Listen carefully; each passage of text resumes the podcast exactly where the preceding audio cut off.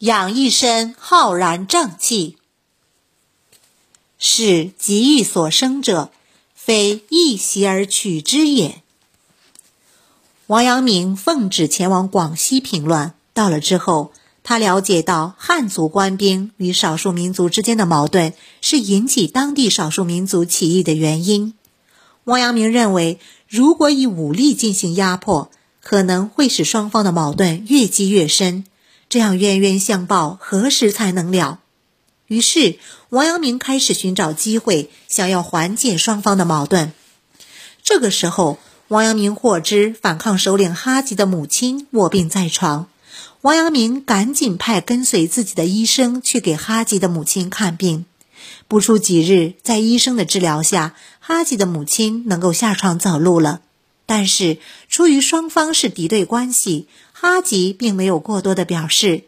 之后，哈吉从医生的口中听说了王阳明的为人，而且得知用来医治母亲病的药都是王阳明自己本人所必须的。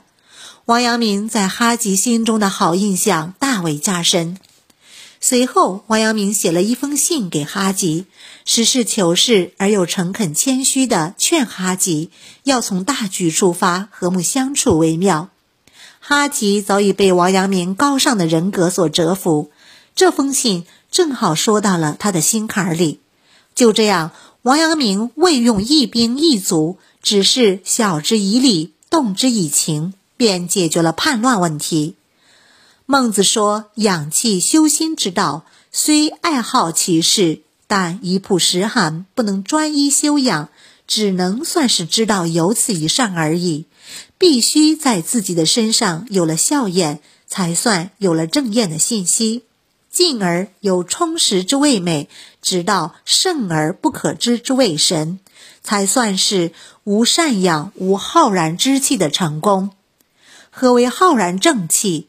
一位至大至刚的昂扬正气，二位以天下为己任、担当道义、无所畏惧的勇气，三位君子挺立于天地之间、无所偏私的光明磊落之气。浩然正气便是由着昂扬正气、大无畏的勇气以及光明磊落之气所构成。有些人表面上很魁梧。但与之相处久了，就觉得他猥琐不堪。有些人毫不起眼，默默无闻，却能让人在他的平淡中领略到山高海深的浩然正气。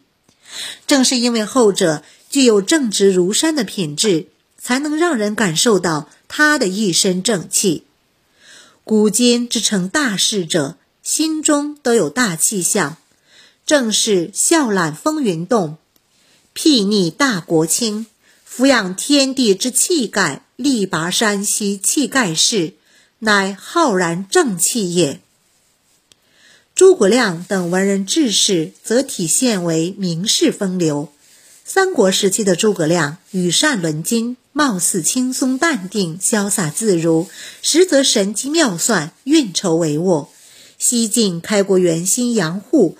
平日一副松洒打扮，飘洒自足，甚至在打仗的时候仍不失其优雅的风度。魏晋名士大多旷达风流，放任自流，毫不娇柔造作，痛快淋漓。不管是英雄本色，还是名士风流，都具备是孟子所说的浩然正气。其为气也，至大至刚，以直养而无害，则塞于天地之间。其为气也，配义与道，无事乃也是极意所生者，非一习而取之也。有志之士，当养浩然正气；大者壮我泱泱中华之神威，小者在为人处事中光明磊落，至情至性。养浩然正气，并非易事。孟子中有言。是极意所生者，非一习而取之也。在孟子看来，浩然正气是正义的念头日积月累所产生的，不是一时的正义行为就能得到的。关于极意，王阳明认为，每做一件事都应符合良知的要求，这样才能使心中的浩然之气壮大起来，再遇到其他事情，就更能以良知为指导，从而达到从心所欲不逾矩的中庸境界。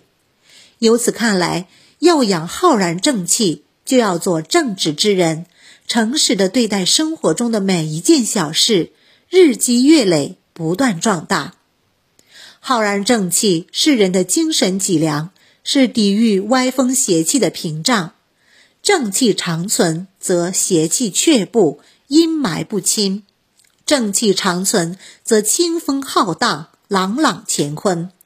要保持浩然正气，就必须一日三省吾身，做到自重、自省、自警、自立，时时处处积浊扬清，弘扬正气，使正气日盛，邪气渐消。